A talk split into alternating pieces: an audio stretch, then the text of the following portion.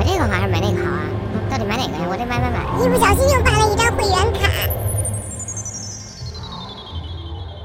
感谢您如约收听《通言无忌》。再不买就断货了。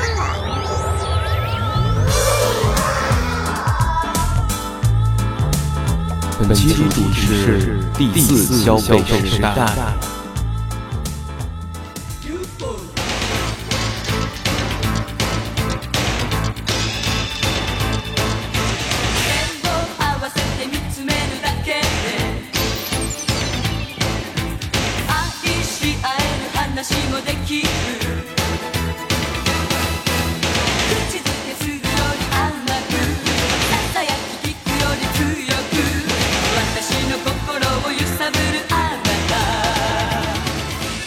是通爷，这里是通言无忌，欢迎您的收听。今天我请来了菲菲亚诺的朋友 Grace，跟大家一块儿聊聊关于消费这个话题。大家好，我是 Grace，呃，感谢通爷的邀请，参加了这期呃主题为消费的这个栏目。然后今天呢，我们就来聊一聊消费和消费主义吧。对，其实主要特别想聊聊那帽儿，你知道吗？你就对帽儿特感兴趣，对，然后还恨，你知道吗，又爱又恨，又爱又恨。对，还得逛，然后嗯，对，先说说什么是消费主义吧。你觉得什么是消费主义？我觉得按百度百科上说是 是西方发达国家普遍流行的一种社会道德现象，嗯是指是指 是指导，他这个串行了，他等会儿啊，他串行了，看串了，看串了。我就说应该打出来。是指导和调节人们在消费方面的行动和关系的原则、思想、愿望、情绪及相应的实践的总称，这叫消费主义。其社会大多数人的多数行为是追求体面的消费，渴求无节制的物质享受和消遣，并把这些当作生活的目的和个人人生价值。但其原则和方式仍是消费主义大概念中的一个细分。消费主义是当今西方资产阶级道德的重要组成部分。社会科学领域中，因知识传统对消费主义有不同的定义和诠释，如绿色消费主义、消费者保护、消费者运动、消费者权益等等。消费主义对发展中国家有很大影响。哎，这童爷说的这真是真是太对了，真是太对了，一照着念看就是词条上这个 照着读。你看，我聊聊消费吧，反正我就不照着这个词条说了啊。消费对我来说呢，我觉得是呃是一种满足个人需要的一个过程，就是我通过使用有价的这个货币对来去购买一些我需要的服务，对或者是呃我需要的一些体验，所以这个对我来讲是销售的这个销售呃销售 消费的行消费的定义。消费的定义。对，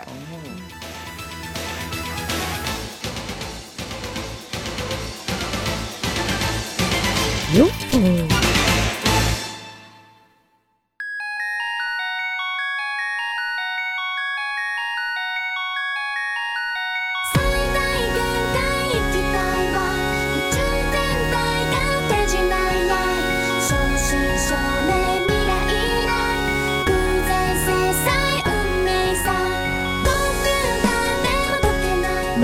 时上班下班的时候，哎，有没有一种东西，就是你有没有一个东西是你老要买的，有啊，就老关注着，然后这东西一出，我就一直在关注它，有没有这么一种东西？有啊而且，你就比如呢？你比如说我作为一个女孩子哈，嗯，我关注的东西可能就是呃服饰啊、服装、哦，化妆品。哦，哎，哎今天又出了什么新的型号了，对吧？故宫出的，呃，故宫出的，对，小狮子图案的冰棍儿一定要吃到，对。然后我可能还会关注，哎，哪家开了一个嗯比较不错的这个 SPA 哦，SPA。SPA，我很我很喜欢这这些东西。SPA 是干嘛呀？就是搓就是不是泡去，不是搓澡哦，SPA 是这样，就是它是一种美容的方式。哦。当然，这个美容呢也分种，也分很多种类，有可能有这种医美，类似于医美那样用仪器来美容，也有可能是哦。就是手工啊，然后是是是他用这种产品，对对对，所以它的分类其实也很多。明白明白，对，所以我的关注点可能就是还会有，比如说哪儿又有一个新的展览，对哪儿有新的这个话剧，对对对，哎对，然后，比如说嗯，最近哪个地方这个旅游目的地的机票又比较便宜，我可能会看这些。看了你可不去是吧？就只是看看。看了我就可以把它放到我的这个目标这个清单当中嘛，对吧？过两天有年假了，然后啪就飞一出，特价机票马上下单马上。下单三三块钱，那谁敢坐呀？你知道有曾经有过一个机票是北京飞那个嗯赤峰的，我记得。赤峰哦，内蒙古。是内蒙古赤峰，嗯。然后好像我听一个人说最低的时候是十几块钱。这这怎么可能？就可以买到一张北京飞赤峰的机票。不不能够吧？对，有你说连连连燃油费都不够，对呀、是，但是可能也是就是淡季的一种推销的方式，是不是去机场之后，他给你上一个热气球，然后你飘 过去？飘过去是吧？或者让你坐在翅膀上，飞机翅膀上过去，有可能那你水平也太高了，是是是训练宇航员的你。是是是，但是确实，我觉得不同的人吧，他嗯对于这个消费的地方关注的点可能不一样。你像你呢，你会关注什么地方比较多？这这我我跟你说太多了，太多了是吧？我跟因为我的主业和我从小的兴趣是这个二次元吧，可以说，嗯就是我每个月都在买游戏，嗯不玩儿都得买。就是我的游戏哦买回来了百分之七十是没有开封的状态，比如说我是买的数字版，嗯我连下载都没下载过，但是我必须把它就是购买下来。对，你说这是一种什么现象？我囤着以所，以你是有这种情况下，就是说这东西我买了，但是我不用，没拆封。没拆封。对，那你说这个消费对你来讲，你觉得它的目的在哪？你也你也没有消费它，你也没真用它，对我没真我我消费它，我买的这个你可能就是一种还是说收藏，出于这种目的。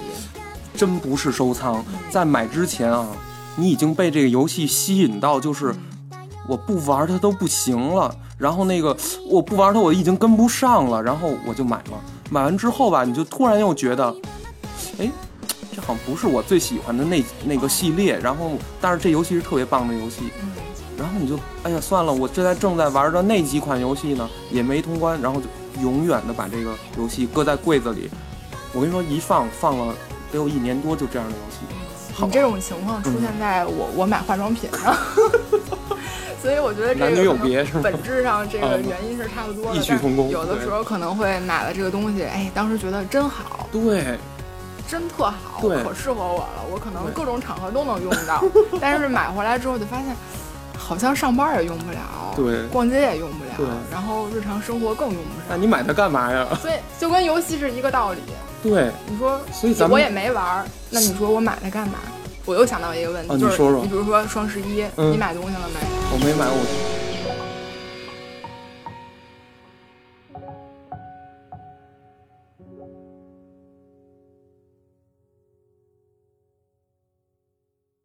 我没买，我你没买，那你可是比较理性的消费者。我双十一挺有意思的，哦，它这个消费的时候吧，它有什么预售产品，对对对，然后还有当天下单可以领券儿拿优惠的这个，哦，所以这种计算的方式其实嗯，是、是是非常非常复杂的，就是可能有的人他会计算很久，在下单之前怎么能拿到一个最优的价格，哎呦，然后也会有那种就是。我付了费的预售产品，当我想付尾款的时候，我已经不想要了。我甚至不知道我当时付首款是了什为什么？对对对后悔了。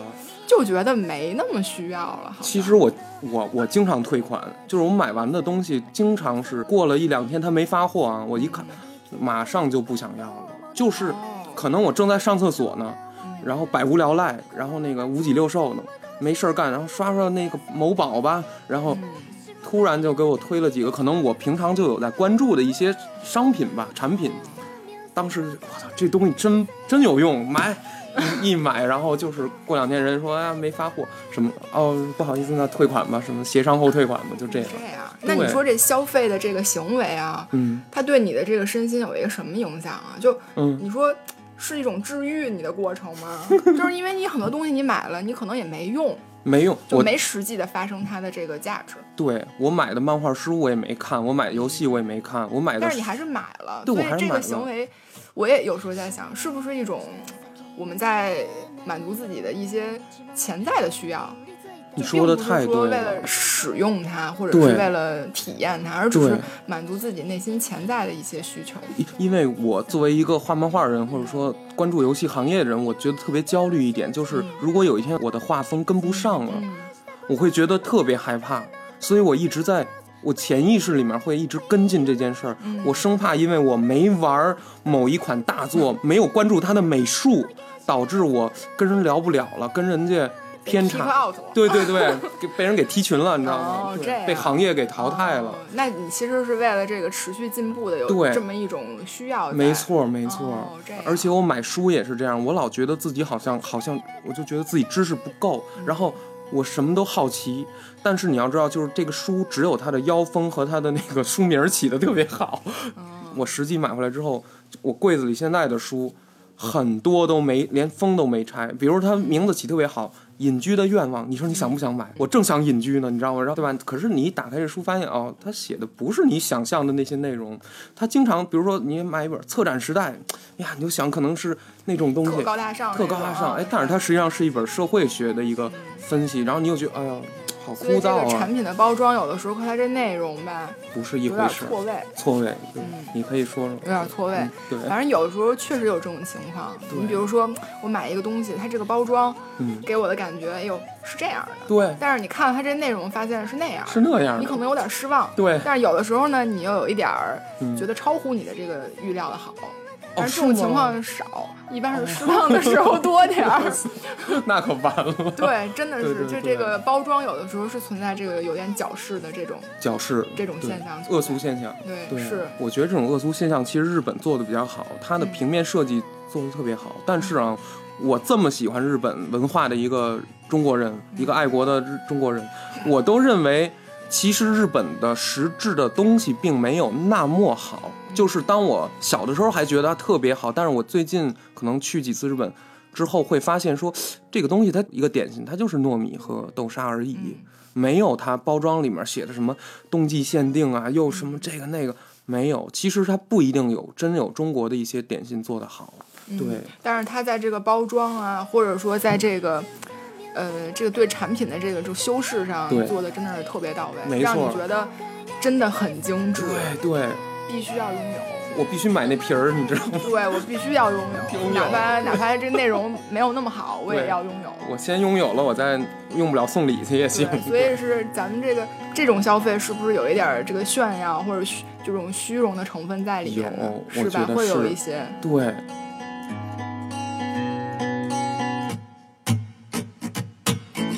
暗闇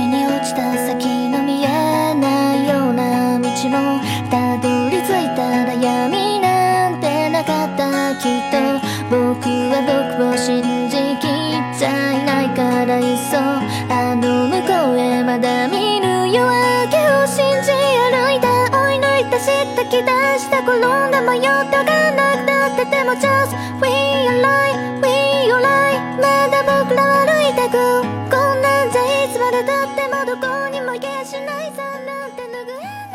那你现在也上班是吧？你现在做什么行业呢？上班上班呢？对我没有待业是吧？没有待业，没有待业。我现在在一家国企 我操，上班，好啊稳啊，稳，特别稳。特别稳。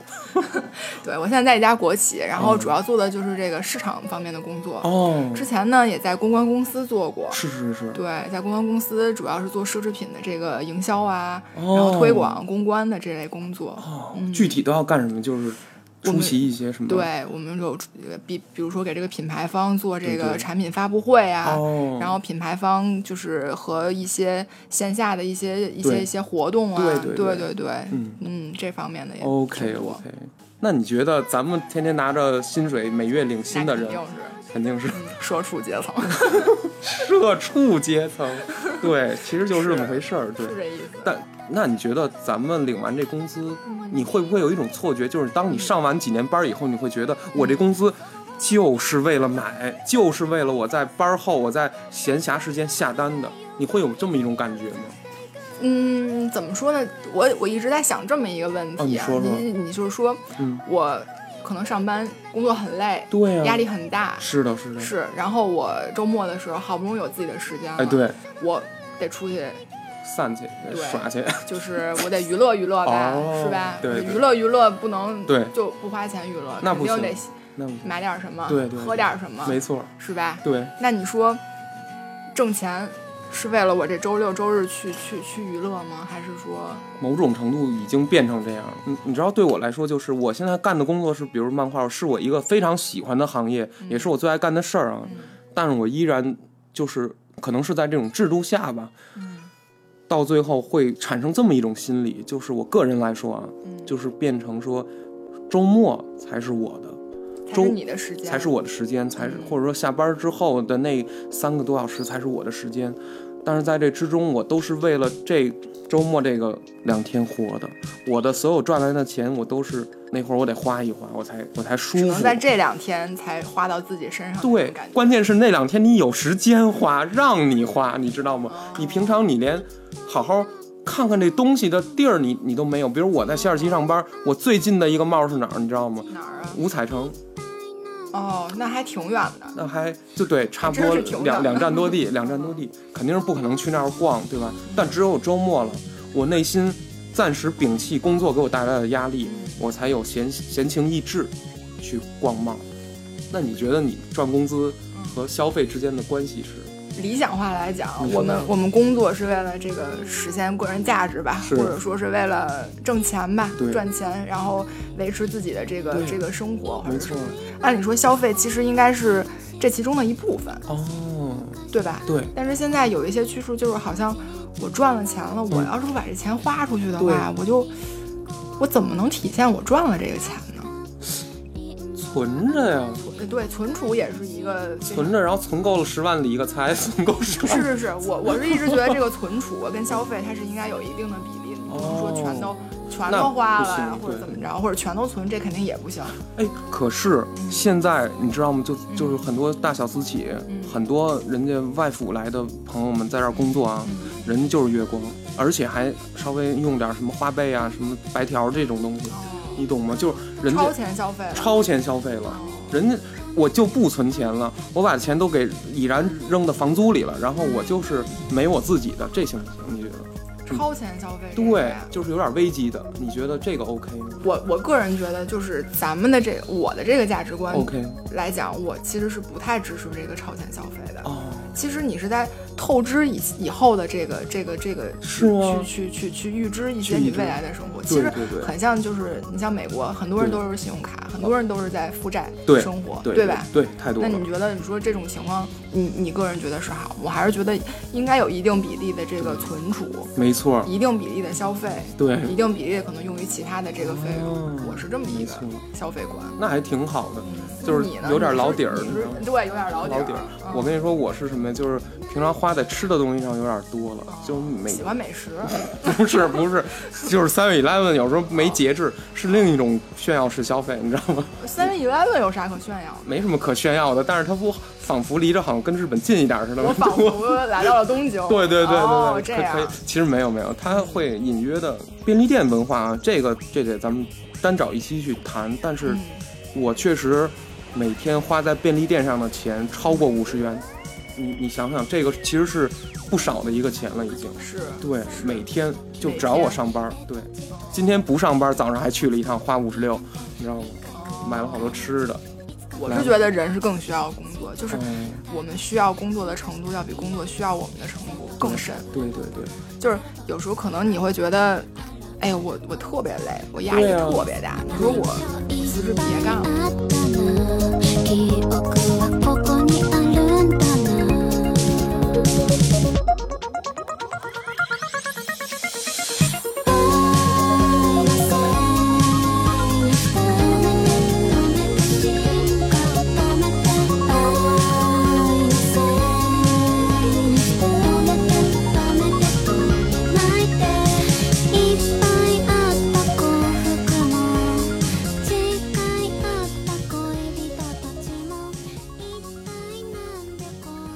对，别干了。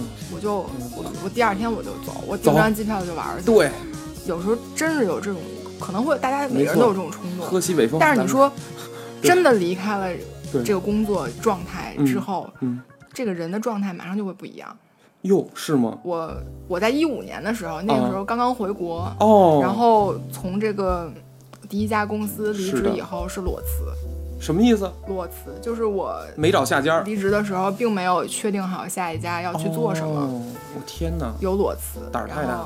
是胆儿有点大。对，然后中间有三差不多三个月的时间，就是在自己在不断的找工作，对，然后再再不断的再去对标以后未来想发展的这个、这个领域，明白。然后其实是处于一个半赋闲的一个状态。状态，对对。对对，我就切实的感觉到，嗯，我真的很需要工作，哎，哦，我真的很需要那么一个地方让我去实现我自己的价值。你是不是闲得很难受，在家就特别无聊，因为你会发现你的存在，嗯你没法证明了。是吗？就是比如说你你比如你不工作，你在家里待着，对，你在家里待，呃维持生命而已。对，你在家里待着，可能你看看书，对你投一投简历，对，然后你没事儿的时候出去逛一逛，不挺好然后吗看一看剧，大家不都是很好梦想这样吗？可能学生时代、暑假、寒假，你觉得这样很好，因为我我累了一学期，我终于歇了。。对，但是如果到了一个你成为社会人的阶段，嗯，你再有这种时期存在的话，对，其实给你的感觉就是，好像我跟这社会没关系了。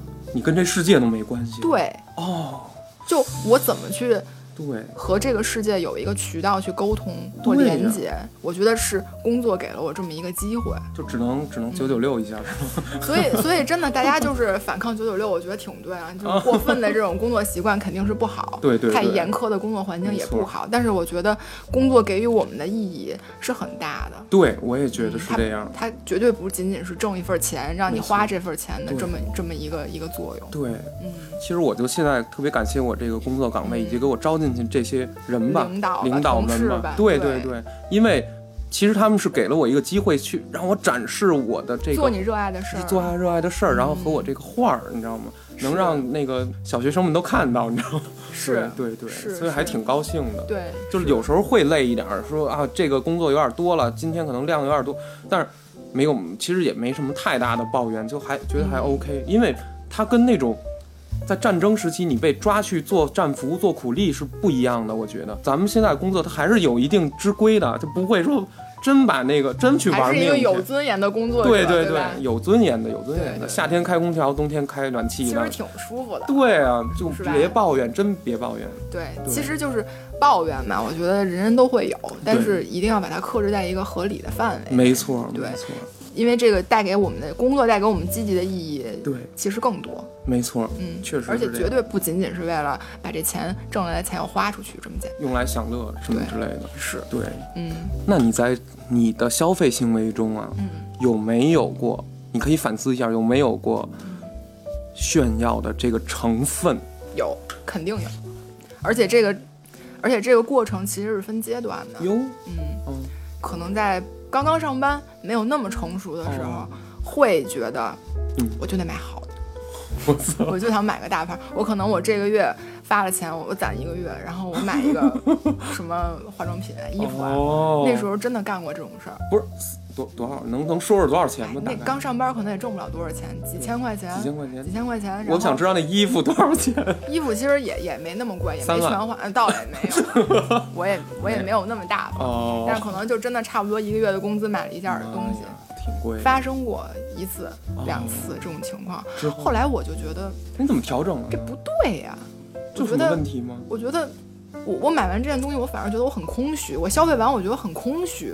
哦，可能我在刷卡那一瞬间的，就是那种快感，到后来都没有了。我去，所以消费，我发现到后来就不能给我带来快乐。我消费这种产品，它不能给我带来快乐。就是说你最喜欢的化妆品或者大衣，然后它能装点你，它能让你曾变得经最喜欢，现在曾曾现在就这么回事儿了，是吧？是对，但是你那个时候的呃思想境界也好，还是阅历也好，嗯是会感觉说，我一定要给它买下来，是，而且它能给我带来很大的快乐和嗯，是包装我自己的一个形象。但是你现在觉得这个不是最重要的，对，我也不是最快乐的。人可能是会成长的嘛，就是你会经历对于金钱、对于消费有不同的这个阶段。对对对，你在不同的阶段对它的见解是不一样的。哦，明白。那你现在的见解呢？我现在的见解就是说，我更希望把这个消费去用来提升我自己，比如说我可能哦去学一门语言，学一个技术。哦，对那你现在有报什么班儿之类的吗我前一段就是买了点书，就是想学这个 CAD 那个设计。？CAD 哎，哦计算机辅助设计，是不是这玩意儿？是是是是是是是，我想学这软件来着，对对对然后我买了点儿这个工具书，哦就想学。哎，不，等会儿嗯你不是学公共关系，你怎么突然想转到这个这叫什么施工这行了？不是，家居就是家装，其实没没想把它当成赚钱的这个买卖，就是想哦自己业余喜欢，喜欢，也不知道未来这个东西能不能变成什么对发展，但是就是喜欢。没错没错，嗯，我觉得你肯定除了这画画以外，你也有很多对啊，这个是吧呃？对，额外的东西，这不现在录播客了，对，所以也算这个多多面发展，多面发展斜杠青年。对对对对，歪杠青年，我我都是那斜都斜不过去，是是是，对对对嗯，现在可能这个消费对我来讲，就是更多的用于能让自己以后发展的更好。对。对，其实我觉得你的，我总结一下，就是你的这个消费从外装变成内装，就是实际上你是不去在外表上改变太多的情况下，是但是把自己的内在大脑里的东西充实起来，嗯让自己多学会一种新的思考和方法或者技能，对吧？对你把钱实际上花在这个方面了，smart is new sexy，我靠，对吧？对是，对，什么意思？就是说，翻译翻译，就是说，其实我觉得人的这个成长或者成熟，它是很需要有内在的一种淬炼。淬炼，对，是，就是冶炼你需要去思考很多事情，但是这种思考可能是消费外在的那些东西没法带给你的，哦，所以你需要借助消费这种形式对，去帮助自己没错，成长。对。对，那你觉得在这种比较浮躁的嗯这种资本涌入的这个大背景下哈，嗯咱们在都市生活，嗯，从小就在这儿成长起来，嗯。那你觉得用今天这个背景来衡量节节俭这个概念，你觉得节俭还是一个美德吗？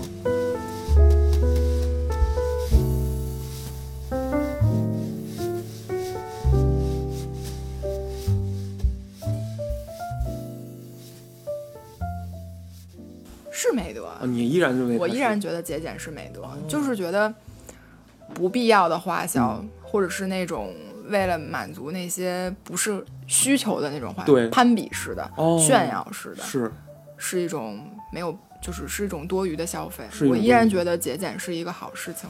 但是你做得到吗？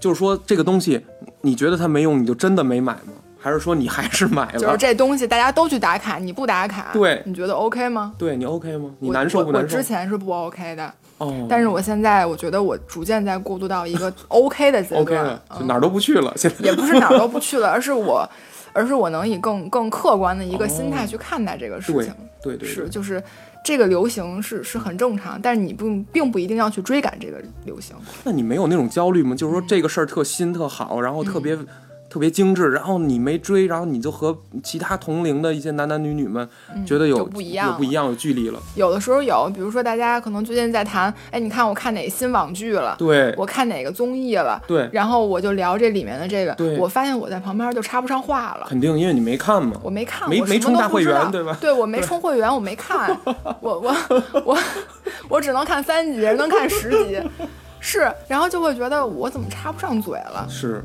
我好像没法融入这个小团体。那你怎么？办啊？这会儿但是我以前可能会焦虑啊，对对对但我现在就觉得我聊不上这个，我我就我感觉还好，我觉得我追不上这个潮流也没什么太大的问题。其实没有任何问题，我觉得。我跟你说，这世界上的事儿啊，嗯被造出来啊，尤其今天的事儿，咱们不说之前的事儿，嗯今天的事儿，以咱们也叫可以叫产品吧，嗯造出来就是为了把你兜里的钱给它拿出来送给人家。其实是什么呀？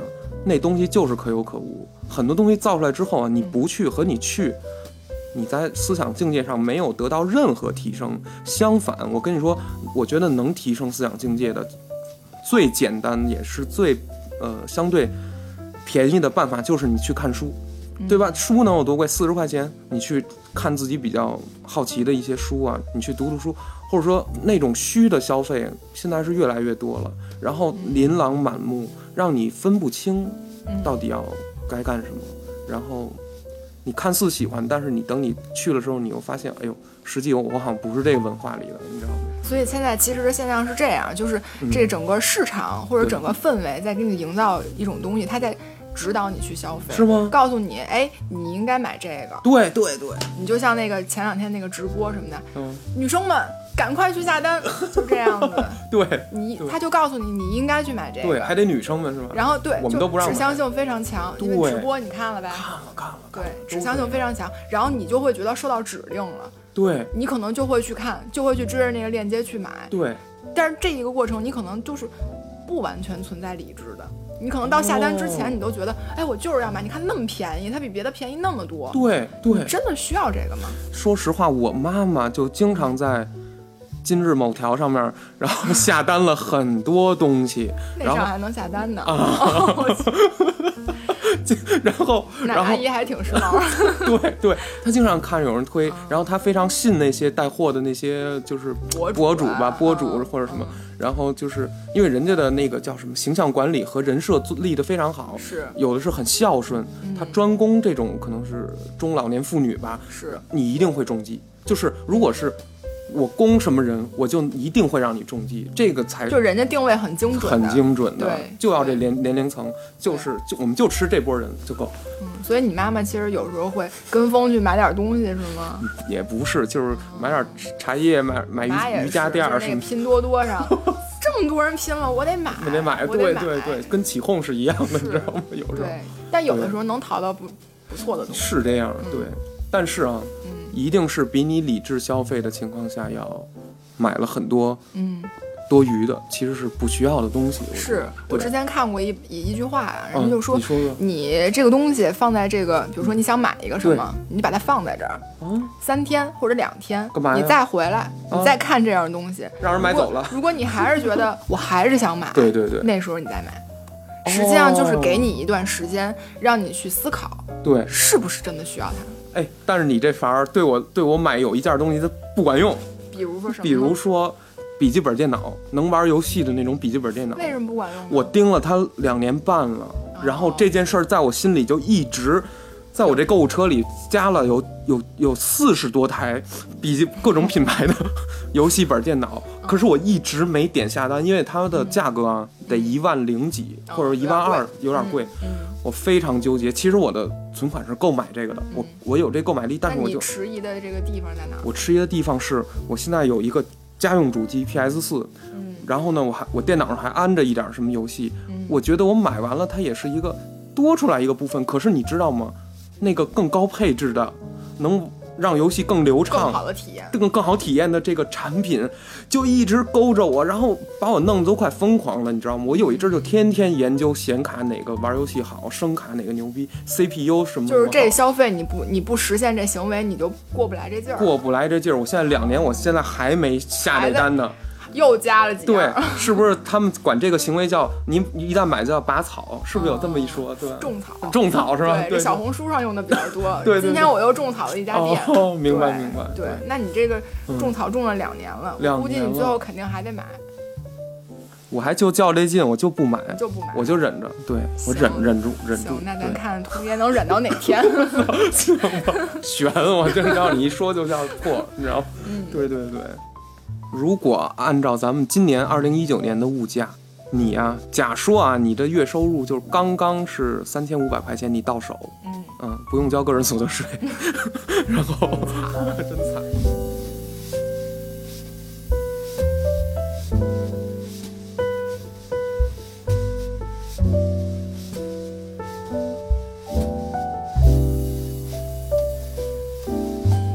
咱别咱别嘲笑，北京现在是有这样收入的人群的，是是吧？对。然后，如果你是这样的人啊，你是一城市人，嗯带着你今天的学识和你的见识和你的观念，嗯你怎么在北京这样的城市生存？你一月就三千五，房租一千五，给你磕下去。啊，那就两千块钱。对，就两千块钱。两千块钱怎么对生存？对对对这问题还真是有点难，回答。也没有什么男那个男朋友，什么都没有，然后就是就是你单兵儿一个人，然后也别想什么父母，也不用孝敬，就是没有任何额外支出，没有任何就是你自己活着。我觉得但是你得上班，就这么一个事儿，哦你怎么活其实我觉得真的真没问题，啊？真没问题，因为我这个月其实就非常就是就是希望，因为双十一刚过嘛，然后非常希望能 活了。克制一下，克制一下自己的消费，然后我就哦比较节制自己的消费，对对对然后这两天我还真看了一下我要还阳的，嗯，哎，我我估计我这两千块钱还真能把这个月撑下来，没什么的。没有大额的消费，哦，没了。没有大额的消费了。嗯，对，嗯，然后没有那种炫耀性的，比如说像买点什么嗯种草的那种都种没有种种草类的没了。然后这种用于可能大家一起吃饭啊什么的这种哦，社交方面的支出，对社交这相相对来说要降一些，要降一些，要降一些。就是人家再找你，你就可以不去了。或者说咱去一便宜点儿的地儿吃，咱喝杯咖啡。呃，对，原来可能得吃人均三百的，现在咱们吃点哇，原来吃那么贵呢！对，所谓的消费降级嘛，对对对是吧？但是我觉得如果两千块钱的话，嗯能活下来，哦是能活的。能活下来。我跟你说，我举一个实例吧，嗯就是我上一家公司的有一位编辑，女编辑啊，嗯然后我跟她说啊，我我一月什么什么五千，我怎么过？我就是不小心，不知道为什么那天不小心就聊到这儿，随口我这么一说，嗯然后她当时都惊了，说你每个月竟然要花五千块钱多，她一千八就过一个月。就是刨去房租了啊，嗯光是吃喝、呃穿用什么这些的，人家没有任何的额外的花销，嗯人家就能过，你知道吗？哦，其实我相对于人家，我为什么要问你节俭是不是美德？嗯就在这儿。其实我仔细反思了一下，我又买游戏，又买漫画，又买画集，然后又去买一些电子产品，有时候不小心还会买两个耳机什么的，每个都有个三百六百的那种价格，对吧？对，有用吗？实际我我现在仨耳机跟那儿 跟那儿跟那儿 摆着，我 一三五带一个，啊对啊？对我串色儿，或者说但但并不一定你真的就特别需要它，不特别迫切的需要它。对对，我买了，我现在有三个耳机，可是我最爱用的还是一个。是，就就是那索尼那个直接挂耳朵上，能健身、能下水、能防汗的那个。对对，但但是我我现在反思了半天，我也没理解我为什么买了那么多没用的东西。漫画书买回来了，我囤在那儿一眼都没看，就没没开封。灌篮高手我买了一套，我觉得我我小时候没看没看全这部漫画，所以我买了一套，想收藏，想给它重新看一遍。可是你知道吗？我忍着看，忍着看到了第九卷，我突然发现很没有意思，然后我就气了。弃了，就从就那书就一直摆在那儿，三十二三十二本就一直摆在那儿。那你有没有想想这样？就假如说，嗯嗯，我每个月只有两千块钱，但是实际上你肯定挣的比这多嘛，对吧？对我比这那稍微多我是不是可以把其他的多的这部分工资，对我把它用在其他地方？比如说我自己搞一个定投，这钱直接这个月就划走了，就跟没有一样。啊，我投谁呀、你比如说你买一个什么基金吧，哎呦，虽然现在利率存款利率也不太高，是是是是吧？但是你每个月定期的存一点，哪怕存个五百块钱，对对对你这部分钱其实就是作为一个储蓄之用。哎，那不是，我一般就直接银行理财，因为我对基金的信信用我有点儿对对，有点儿小担心啊。就是，当然人家信用度都很高，然后就。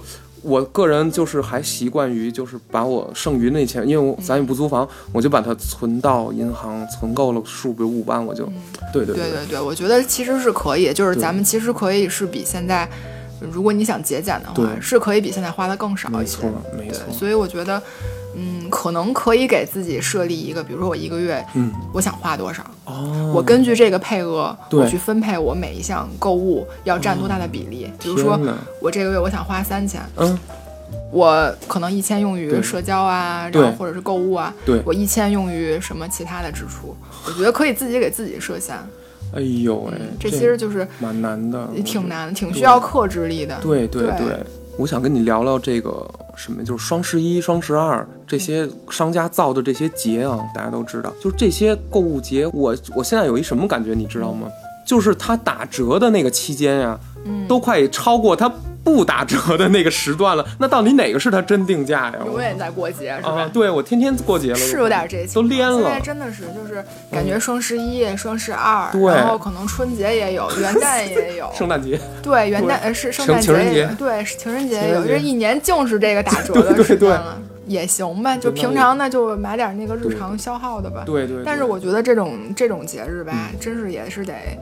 呃克制，也也得克制。因为这个你你我不知道你看没看过这些购物这个 app 上啊呃，，没看过因为各类的这个优惠真的是太优惠了，哟，是吗？特别优惠。不是有人说他在节之前先把物价抬高一点儿，然后呢，等到节时候他才降回基本上原价，有没有这种情况？我觉得可能也有，但是某一些嗯产品，就是可能如果你细心去去浏览一下的话，某一些产品确实会是优于平常价格的真降了，如果在那个时候又是消耗品的话，对。不妨囤一轮儿。手纸、啊，卫生纸，卫生纸、肥皂、呃对，肥皂。什么洗头水、呃洗头水儿，对对沐浴对。液之类对，的，如果有非常好的，我觉得囤一轮儿也无妨。没错没错。对，这倒是哈，对。因为你用得着，你就说天因为就是我切实需要的，对维持我对对。生活的嘛。没错没错，这种消费就是不得不要做的。没错没嗯。错，但是我从来没见着那个笔记本、游戏本打打折打那么厉害过，这硬件不打折，种草两年的这个根本原因。对 对对，它就没真便宜过。你怎么打折？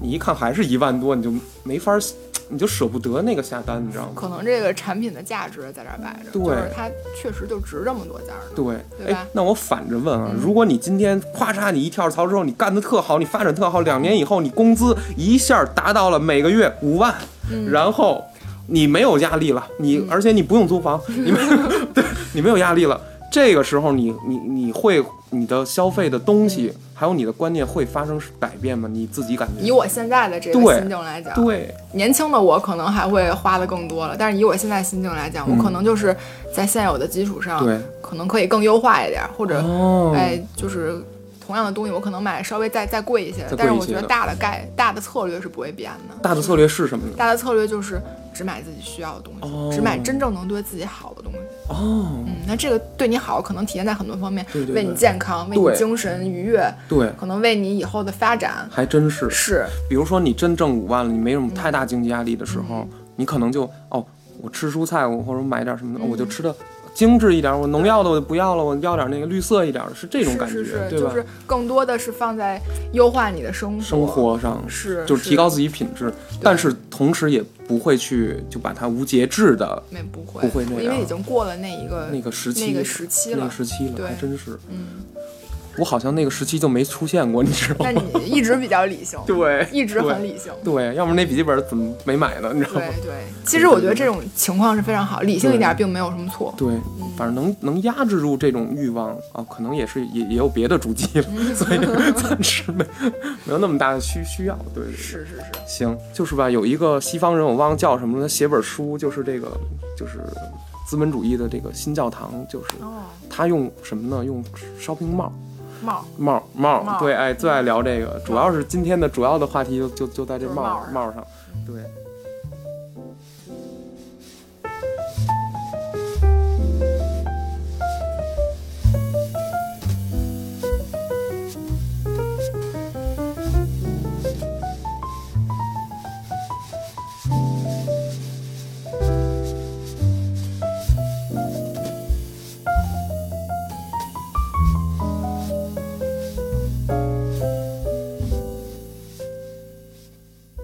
咱先说说你作为一个都市人啊，作为一个 生活在都市对，civilization 是吧？作为一个都市公民，你你对这帽儿什么感觉？就是这是购物中心吧，咱们说。帽。嗯现在这个帽儿，其实它这个发展的这个趋势吧，就是像一个综合体这样来发展。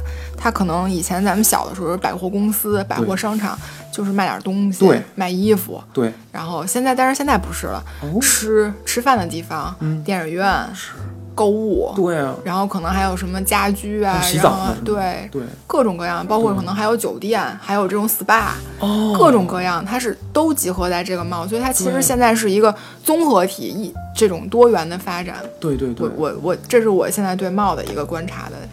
那我问你，为什么帽儿里的几乎所有的地儿啊，所有的商店、店铺、专柜，嗯，是不是他们都得让你办卡？你觉得这个怎么解释？就我自己来言啊，因为我自己可能有时候会去美容院呀之类的，哦，那个地方其实基本上就是，你比如说健身房也是，对会员制。会员制，会员制，你不办卡，你就没法享受人家的服务。对，是，这和宗教简直一模一样，你知道吗？你不买我这个忏悔券，你的你以后就要下地狱。他他我卖的是一个虚无的东西，嗯比如说你给健身房充了一个三千块钱啊，嗯，实际上你没用完这三千块钱我是在钱，预先预先为我的后面的服务掏了钱，但是这有有有没有风险？这肯定有啊。哦，有这种事儿吗？有过呀，你可以说说因为我怎么说呢，也经历过之前健身房这个跑路啊什么的。然后虽然虽然损失也都还不算特别大了，对对但是心里肯定也会有点不舒服嘛。哦，就因为我并没有完全嗯完成我这个消费行为，对吧？对其实是没有在我这个期限之内完全用完我的这个对金额，这个跑步机都没了，对吧？就跑了，跑了，就跑关门，了。哎呦喂嗯，，房租上涨，租不起了，发生过这样的事情。这样的事情，对对，对其实发这个生在影响还是比较不好比。较不好的。我我遇到的基本是理发店容易这样哦，，理发店也有充卡的对。对，您六十八、一百二十八，你要是办了卡，然后98每一次就是六十八；你要对不办卡就是九十八。对九十八然后你想，每次能便宜三十，还挺值的。对对对，我觉得你这剪一头，你漫天要价，有好多很简朴的理发店，人家就是按照一个相对合理的价格，首先他那店面装修就是很普通一般的吧，但是人家的价格就是什么二十一个头，二十五，现在可能三十，也就是这样。他跟你要六十八，我觉得值这么多吗？我觉得可能但我觉得这可能也得考虑到怎么说呢？嗯它这个地方、哦，对地租啊、房租啊、人力成本啊，对是吧？这个多方面的原因可能会导致他这个服务对，就比别的地方要高。没错对，咱不是聊帽吗？对，聊帽回帽了，改理发了，不该是理发了，该理发说理发烫发，对对对，咱们先说说这个帽啊，嗯你逛帽嗯。什么感觉？你逛购物中心，我其实没事儿的时候啊啊，还挺喜欢逛逛帽儿的。你就像我之前给你推荐，让你去那个、嗯是吧？南南边那个特别大那对个帽儿对对对对对去看看。对，咱不提名字了，咱不提名，不做广告啊。对对对对对对，对。然后我其实还挺喜欢的，因为我觉得哦这个，如果你没事儿的时候去看看吧，然后对你是一种解压。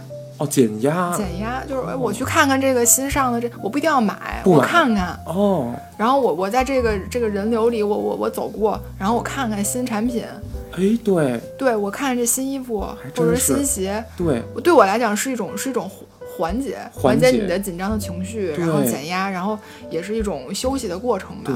嗯而且我觉得帽啊，嗯，在我眼里跟博物馆是一样的，怎么说？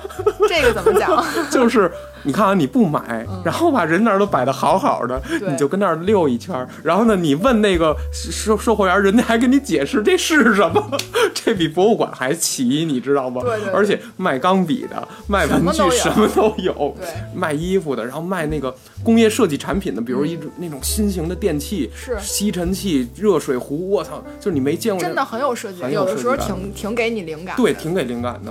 对，这也是为什么我有点爱现在有点爱上了，爱爱逛帽儿。对，原来也爱，原来原来也爱，原来有点紧张。现在更紧张，现在岁数一大更不爱去了，全是全是小初中生。我跟人面前我就自惭形秽的，然后我就哎呦很自卑，你知道吗？哦对，不爱去，所以有点紧张的情绪在，有有一点紧张帽的时候，有点有点觉得自己好像看周围人都穿的特漂亮特，漂亮，然后都呢子大袄，然后那个哇塞，一个个趾高气扬的还乐，然后我就觉得说不上来是不是自卑感，这帽儿就充斥着这种，它本身就是一个炫炫耀场所，人流比较聚集的地方，可能你就会在这人流当中有一种压力，有压力，有压力，尤其可能。大家一般去那种比较高端的购物场所，哎，都会打扮的比较整齐、整齐漂亮，对，没错，可能有一种无形的压力。没错这个我也有过这种感觉。对，嗯，大家都把最贵的衣服穿出来了，对，然后美拍美美的照照片儿然后回去发朋友圈儿什么之类的。拍一个跟那儿坐会儿，腻腻歪会儿，什么是，对。尾咕会儿，对。尾咕会儿，什么北京话，别对，别老说北京话，北京话有这尾啊咕会儿，尾咕会儿，是是是，反正雇佣雇佣，嗯，对，有时候可能无形的会有一点点这种压力。对，就是帽跟帽，你觉得帽跟帽一样吗？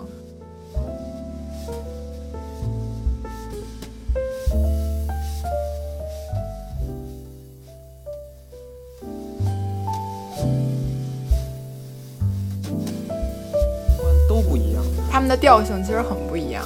哦，嗯，就是逛多了你会发现，它的这个受众啊，嗯或者说目标群体都是不一样的。都不一样是对，所以它引导你，我个人觉得引导你的消费的行为也是不一样的。哎，那你能说说三里屯什么感觉吗？对，三里屯儿，你喜欢三里？你你去逛的多吗？我我逛的比较少，我一辈子三里屯啊，连路过都算上，只有十七次左右，都算到这个，对对对就是路过连逛都没逛对哦就是连逛都没逛，十七次，我我我还有点喜欢，就就是有点喜欢有有有点喜欢三里屯，因为那块儿人穿的，要按我自己的观点，我觉得那块儿人穿的比较银银，对，最潮最银艳。哦最关键的三里屯，我觉得有一个最大特点是它那块儿的西方人比较多，对国际化程度很高没错。对这也是我觉得三里屯比较好的地方，就是国际化程度很高。对你可以不管说真的假的吧，看到各种各样的这个这个人，然后各种各样的面孔，没错没错，其实是一个包容度很高，对这个这个兼容并蓄的这么一个地方。但是嗯我还得要说，哦哦我其实还真的对这个三里屯不是特别感冒。哦，你不是特喜欢，对，为什么呀？其实还是回到刚才咱们说这定位的问题上我觉得它的定位是什么呢？我一直在想这个问题。你想想它周围是什么，你得从这儿入手。我跟你说说，我觉得是因为那块夜店环伺，而且在它旁边的那些有名的小区里面，嗯，居住着很多工作者，周围那个夜夜店很多，对，嗯，周围夜店很多。然后呢，其实它那块有一点儿这种性的这种暗示在里头。三里屯儿跟其他比较普世一点儿的帽儿还是不太一样，就在这一块儿。二一个啊，二一个，就是它有一点点。一点点崇洋媚外的意义，因为它离着它的北边儿是有一些使馆区，就是亮亮马交公寓，外交公寓、亮马桥，对对。还有很各各种各个国家使馆在那块儿。然后呢，三里屯的整体的他们叫景观设计和这个装潢啊，嗯。是非常先进的这种以西方这种建筑为为主的这么一个地儿。它实际上，如果你经常去国外去这种大的那个市中心看的话，三里屯实际上是平移了一个西方世界的一个购物中心。哦外国人到那儿没有任何违和感，而且咱们中国人本地人也觉得那块儿哎很精致、很高雅，然后卖的东西也很很贵。北区就是高端品牌嘛，哦是吧？对，这个奢侈品品牌比较多，对，相应来说人流可能也少一点儿。嗯，对，对。南区呢就是潮牌多一点，哦，吃饭的地方啊喝咖啡的地方多一点，对对没错，人流量也比较大，人流量也大。然后有很多那个拍街拍的那种，拍街拍。对，拍对街拍的。就是上上期已经被讽刺了一下，你知道吗？就现在三里屯街拍也也够呛，说那个有点有点那个，对，摄影师都是摄影师，就是都是那种拍拍的都不是地儿，你知道吗？对。对对也有好的，也有好的，也有好的。对对对，反正就是人流量相对更更多一点，更更杂乱一点。对对对是，我自己有一天大周日的早上，嗯我是为了干嘛？我没有目的，我骑车，然后就路经了三里屯的北区，我直接就不小心从胡同里面一下扎到北区去了。嗯早上确实没有很多人，嗯，嗯，为什么？后来我仔细琢磨了一下，常逛三里屯的，就是主核心力量啊，嗯去夜店的居多。你你有这种感觉吗？就是说大家去夜店之前，先去那儿 warm up 一下。对对，哦我先我先耍耍，我先把那个精致的妆容和精致的衣着，我先耍耍那大靴子，我先我先拉出来溜溜，知道吗？我那儿溜完之后，我夜店我再喝边喝边溜，然后玩那大喷气那东西，然后往上喷扑克牌、扔手指，你知道吗？夜店不这样吧？夜店就这样夜，店就这样，绝逼这样。然后那灯光晃的你那个眼睛得瞎，然后那音乐震的你那个耳朵、心脏全得聋，你知道吗？那个对，心脏也聋了。心脏都聋了。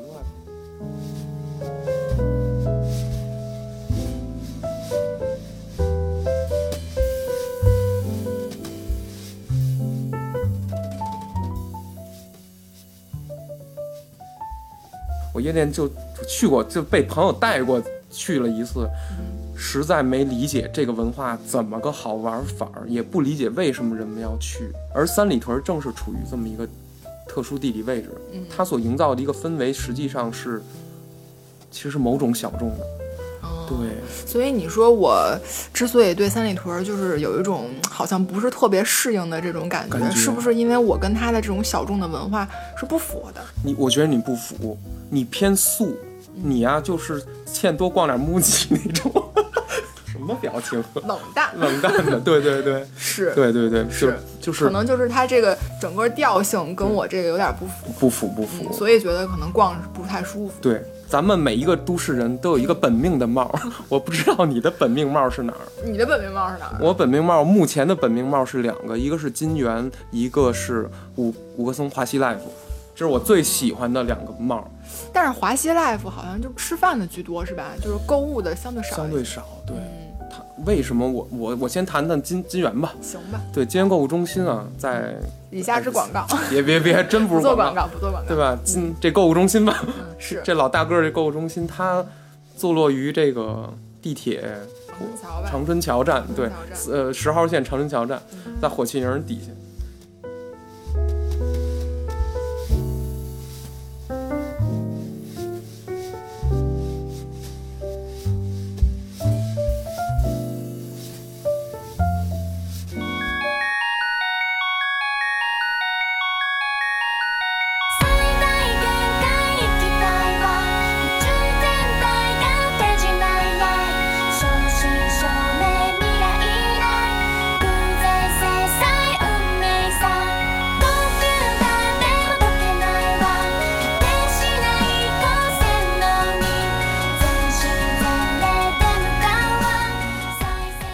几乎连接了我所有朋友的住址。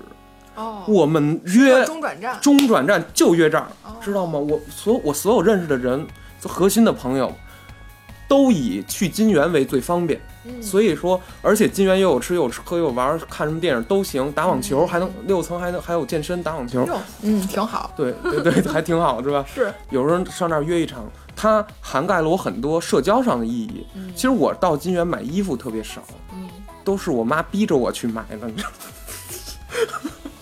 这还 用逼吗吗？？对，用用逼，因为我从来不买衣服，你知道吗？嗯特别害怕试衣服，特别害怕，特麻烦。冬天这就是拿一堆，拿一，堆进去，然后厚了吧唧的，这穿不上，那又穿不上的，哎呦，烦的一身堆，最后汗。还买不了一两件，对，挫败感。对对，挫挫败感，你知道吗？对，当然我也胖点儿的。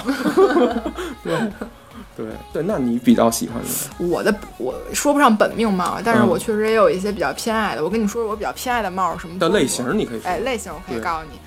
首先，它就是品牌的调性跟我比较合适，哦就是我我进去逛，我可以买到一些东西，或者说你比如说比较接近于我的爱好，比如说我喜欢家居设计，那我可能就喜欢逛逛宜家呀，有宜家的地方啊，对对对。或者说有家居店的地方，有这种设计哦店的地方。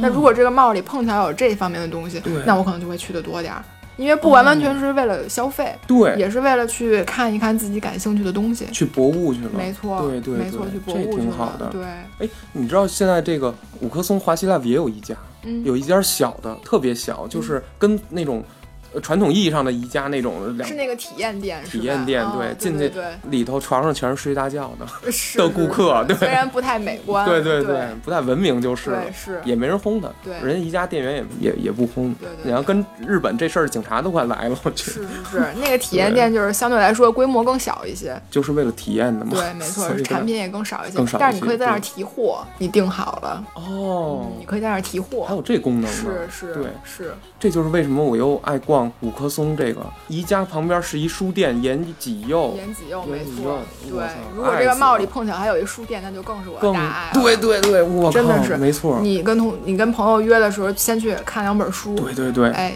治愈一下，缓解一下，然后看看最近有什么好书，没错没错。特别享受。你约的什么朋友，还得治愈一下，提前 那这朋友怎么有点儿这，够呛啊！就别约了，别约了是吧？对这，么痛苦吗？没没没，主要还是喜欢书然后这个。呃，有点我喜欢的东西，哦。然后相对来说交通啊、位置上对。比较方便一点，因为我哎家在南边住，明白明白。所以我可能北边去的少一些，哦，然后可能南边啊、东边去的多一点，辐射的多一点，是是是，对。所以这交通其实也是挺重要的因素。哎，除了帽以外啊，就甭管是这种露天型的，像这种蓝港或者华西 life，、或者说像这种大型室内的这种，它还有一种就是这种小街，比如南锣鼓巷，比如五道营胡同，没错，还有你刚你之前还说过一个什么叫什么寺？隆福寺隆那边，隆福寺现在是变成一个文创空间了。嗯，你可以说说这个是。但是它现在就是可以买东西的地方其实不太多，哦。它主要是有一个新的美术馆嘛，木木美术馆，对对对。然后还有一些配套的，比如说咖啡馆，像你之前去那阿拉比卡，现在对。在那儿也开了店了，那个百分号。百分号那叫阿拉比卡，对，嗯。还还好吧，那排队三里屯天天排北区，嗯对，在隆福寺那家也会排队，哦人也挺多的，因为它跟美术馆挨着，对，所以大家参观完以后就在那儿坐着休息一会儿，哦。这个地理位置很好，明白明白，对，然后那个周围呢，还有一些吃饭的地方，对对。还有一些工作的共享空间什么的。哦，嗯什么这叫工作的共享空间？就是说，它是一个就是 WeWork，你知道吧？我知道了就是它那个移动工作空间，那儿有个网，然后，大家都可以坐那儿闲适的。对，很像那种之前中关村那种创业空间的那种感觉。我就是缺一个游戏本，要不然我就插着电源上那儿玩去了，你知道吗？对我还得买，我靠，对是还得买这购物车，怎么也得清，怎么也得清了四十多台呢，你知道吗？每台一万二，没 可以，没不 可以。可以，可以，反正就是像五道营啊，像那个建厂胡同，雍和宫那边儿，你还真去过？我嘿我去，因为哦我原来在那儿上班儿，我原来在？我原来在雍和宫那边上班，对对对，所以离五道营胡同很近，哦，非常非常近，走着可以。国子监都在我们旁边儿。你知道我哪天刚去完吗？嗯就上上上周，嗯，自己骑车嘣儿不小心撞进你是去雍和宫吗？还是就逛去？就是五道营胡同。哦，我是一开始在一个什么节目，然后听那儿说有什么手冲咖啡，什么哦 hand metal 是叫什么是是是 hand metal 也是一个挺有名儿的店，挺有名的店那个是吗？甜点做的很有很有性格，哦很有很有造型。也是个打打卡的地儿是吗？你打了吗我没打，我、嗯我我在门口晃了一圈儿，嗯好多穿的挺棒衣服的人在那儿拍照，我不知道为什么，是因为它挺有名儿的那家店，哦嗯成景点了。是是呃，，里头好像我扒着橱窗看脸就几个座儿，也没什么太多。其实店面空间并不大，对并不大，对对，然后白不呲咧的那种，对对对，我没喝，就有点像那种小精品店的感对觉，是吧？，我跑到旁边有一个。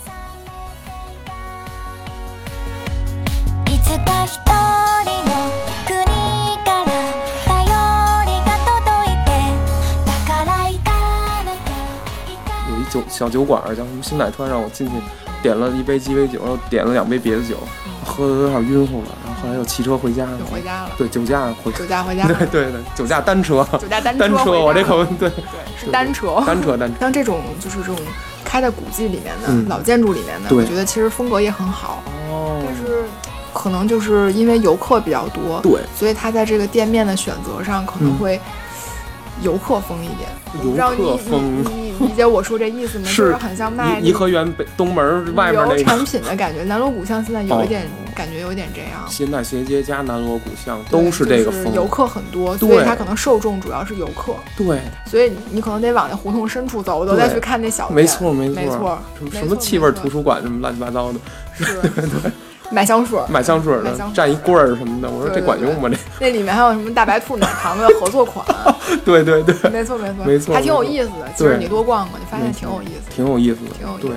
但我就不太想在那儿消费，我觉得嗯又排队，人又特别多。是，我觉得它就是看更重要。对，可能大家去那儿更想是去看看这个胡同的感觉呀，然后体会一下这个。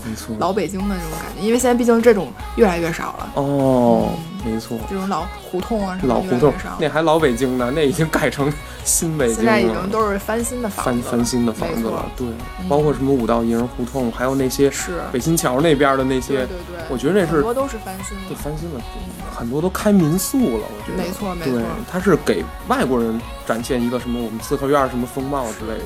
你知道这个消费主义吗？咱们今天聊的这整件事儿哈，嗯就人咱们现在这么没有节制的花钱，其实这是有理论根据的，嗯也不是咱们故意要这么花钱的。实际上，咱们今天的这个消费行为，很疯狂的消费行为，咱们自己不知道，没有感觉，没有察觉。嗯咱们认为哦，我们天生就是这样的。实际上，在顶端的人用三个要素控制咱们，也就是消费主义的三个要素，叫嗯咱们的欲望、消费者的欲望、消费者的需求，还有一个叫消费者的情绪嗯，就是你的情绪也可以被操控。操控。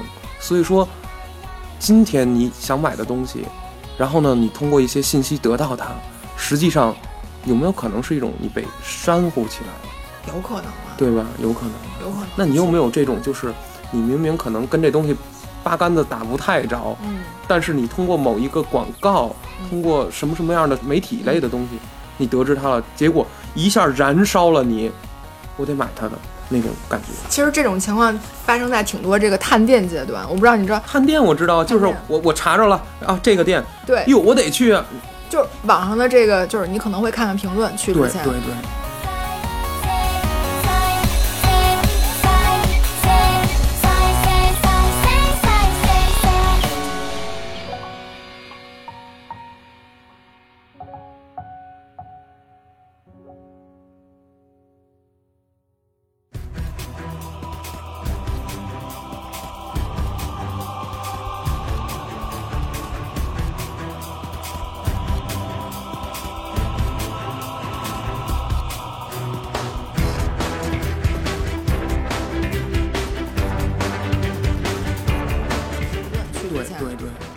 就非常一边倒的说这个地方特好，哦，然后发了很多这个非常漂亮的这个效果图，对对，然后你就觉得怎么还有这么好的地儿，我就想去看看你竟。然不知道，我竟然不知道，对我之前就是有有过一个展览，嗯一个网红展览，OK，对，曾经去过一个网红展览对，，在网上看觉得嗯，特别好，然后各种就是它也因为有一些装置嘛，对。然后这种装置艺术感觉很有意思，没错，然后我就说得去看看，得去看。门票也很贵，对，二三百块钱，哦，两三万好两行，是不要两三百，二两二三百，块钱一张门票，买的时候还有点儿那个，肝疼。真的是挺贵。对对对。然后我说那最好真是得好看结果一进去，我不到二十分钟出来了，不是，是因为这展小吗？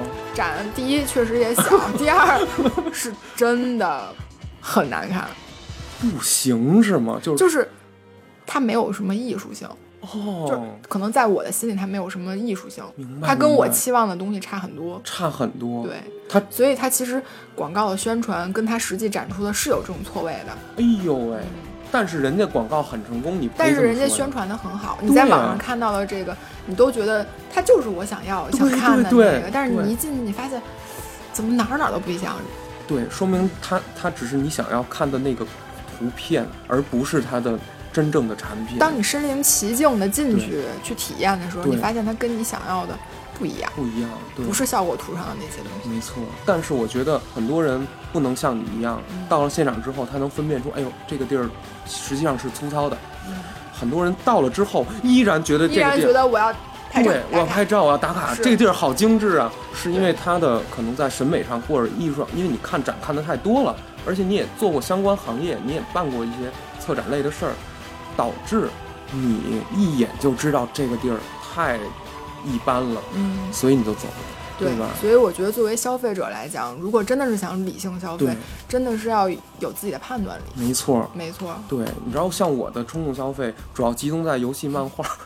我微信里就加了一些那种呃宝店上 卖卖漫画的那个号，人家天天在里头推。当当然，咱们有时候老抨击人家电商卖这个烦卖那个烦，那不是也加了吗？对吧那不？是也加了吗？那不是也加了吗？是啊，对，因为还真的是可能有这个需求。一个是干这行，你得那关注前沿的这些漫画家们的作品。嗯对，二一个就是很多时候他会上面写一段话，他把这个漫画描述的，一个是特限量，一个是你特定不着就着是。文案的力量。文案的力量，你是不是干过这个？原来是，骗过多少人？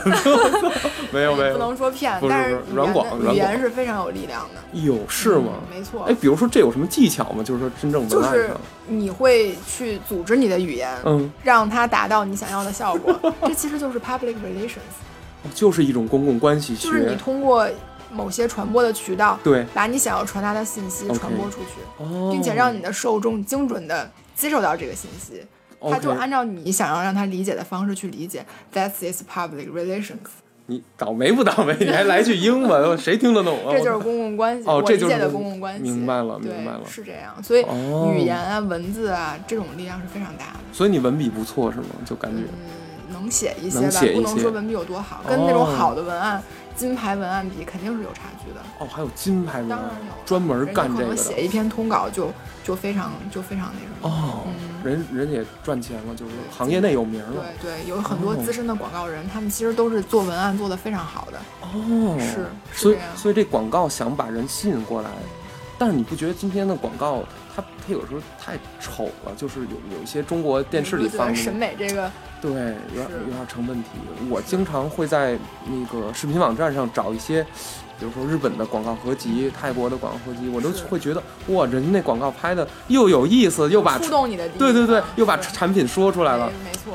哎，怎么能做到这一点呢？其实我觉得这个广告这个东西跟跟审美啊、嗯各个方面的这个关系是非常大的。哦，它你想做的有情怀，对还有效果，对实际上是很难的一件事儿，是吧？基本不可能，我觉对得。是。有有几方力量老制约着你，尤其就是不懂的甲方，他老胡说八道的，你就受不了。甲方乙方这个问题。对 对对，你想那么做，他想那么做，对对，其实俩人水平都不高。我有一个感觉，你去给我做出来，就这种感觉。对，太难了，缺乏一些专业精神和专业人才吧，这个行业。或者说，可能在这个沟通当中，对双方都对双方的意图有一些错误的理解，哦或者一些沟通上的这种带落差，落差所以导致没有达到双方都想要的那种结果。没错没错。是这样的。哎，我你最近之前你不是看本书吗？叫嗯《第四消费社会》。第四消费时代，代没错，是一个日本一个社会研究社会学的畅销作者写的三浦展。三三浦展，对对对对这本书其实挺有意思的，你能它讲的是，对，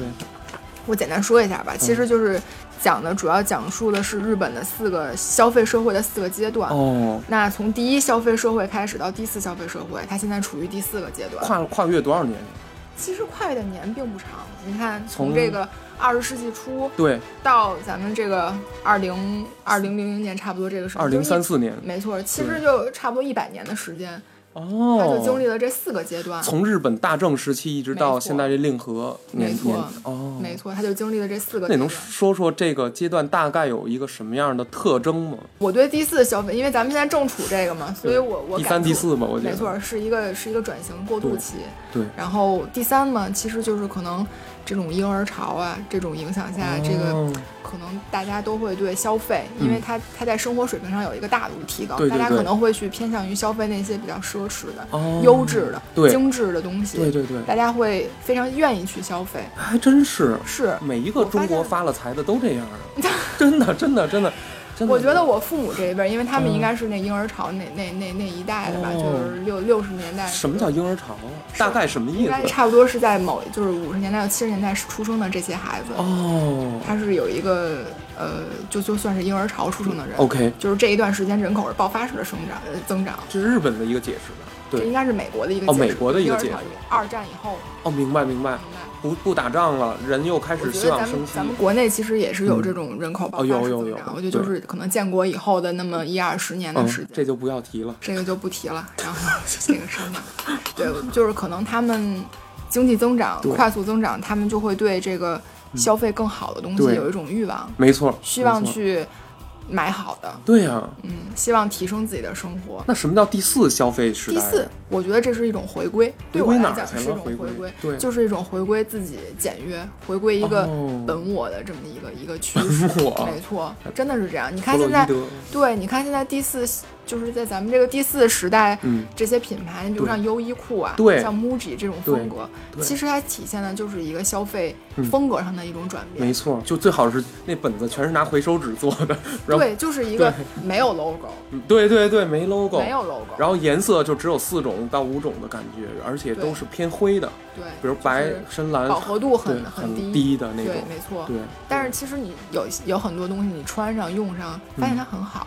舒适。首先说，我觉得，对，对，我觉得可能就是这东西取悦的更多是你，而不是取悦观者。哦这种还真是，对对对。对，要不我们之前问那个聊那时装那期就说我，我说我穿一个优衣库一身优衣库，嗯，我就上国贸那边溜达去，其实也没事儿，没问题。我觉得没问题，没问题。你已经看开这一点了，是吗？我现在去逛贸都穿的特别特别朴特别接地气，就是运动服啊或者家居服就、哦。就去了，哦，因为我觉得这对我来讲是一个是一个怎么说是一个放松的过程。让自己舒服。我为什么要把自己禁锢在那个非常漂亮的衣服上？对对对，对从，那大壳儿里对，那壳儿里那壳里就很累。还真是。嗯哎，关于这个，我觉得中国现状啊，嗯如果用三幅三幅展的这个消费时代去去衡量的话，嗯其实，在一九年的中国，就是咱们现在嗯，同时存在着二三四都有，我觉得是你不觉得吗？就是各个各个时代的特点都会有，都会有。在中国这个广袤的土地上，各省的发展水平不不不同，对，然后有一些小的乡镇县、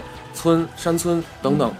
其实还甚至有可能停留在第一消费阶段，完全没有一个都市的概念。当然，现在你可以说四 G 网、五 G 网以后大家都连起来了，你能看到我，我能看到你，信息平展化，但是我觉得依然，你你从大家的消费观你能看出来，嗯，大家不一样，确实不一样，确实不一样，嗯。不是每个人都想的跟你想一样，说，哎，我我就自己舒服就好。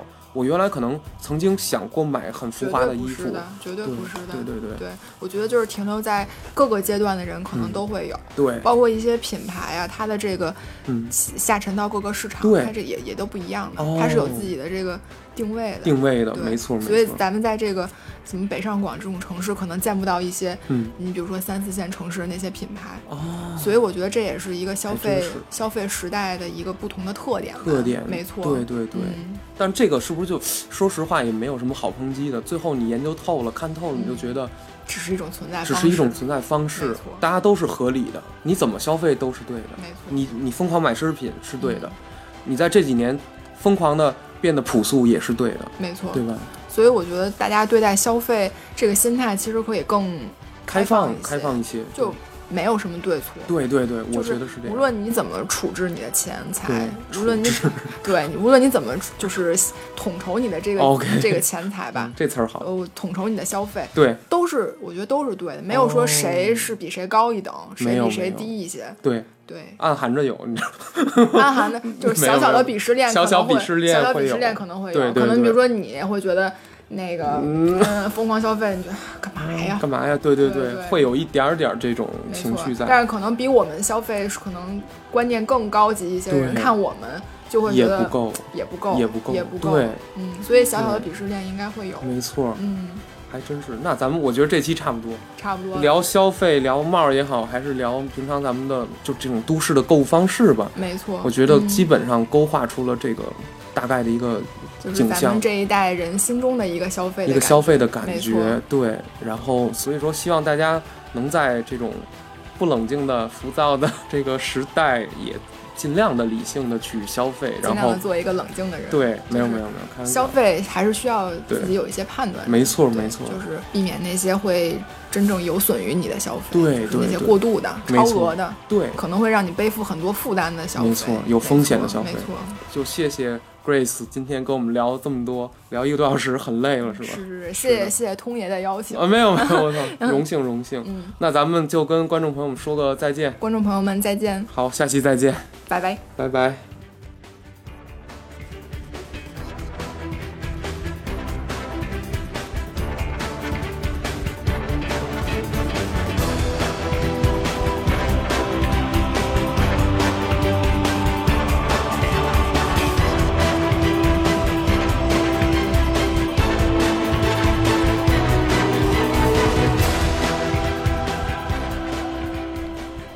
欢这期节目的朋友，请您点击订阅按钮。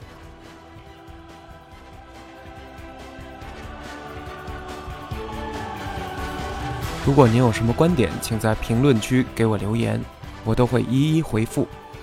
感谢您的支持，我们下期再见。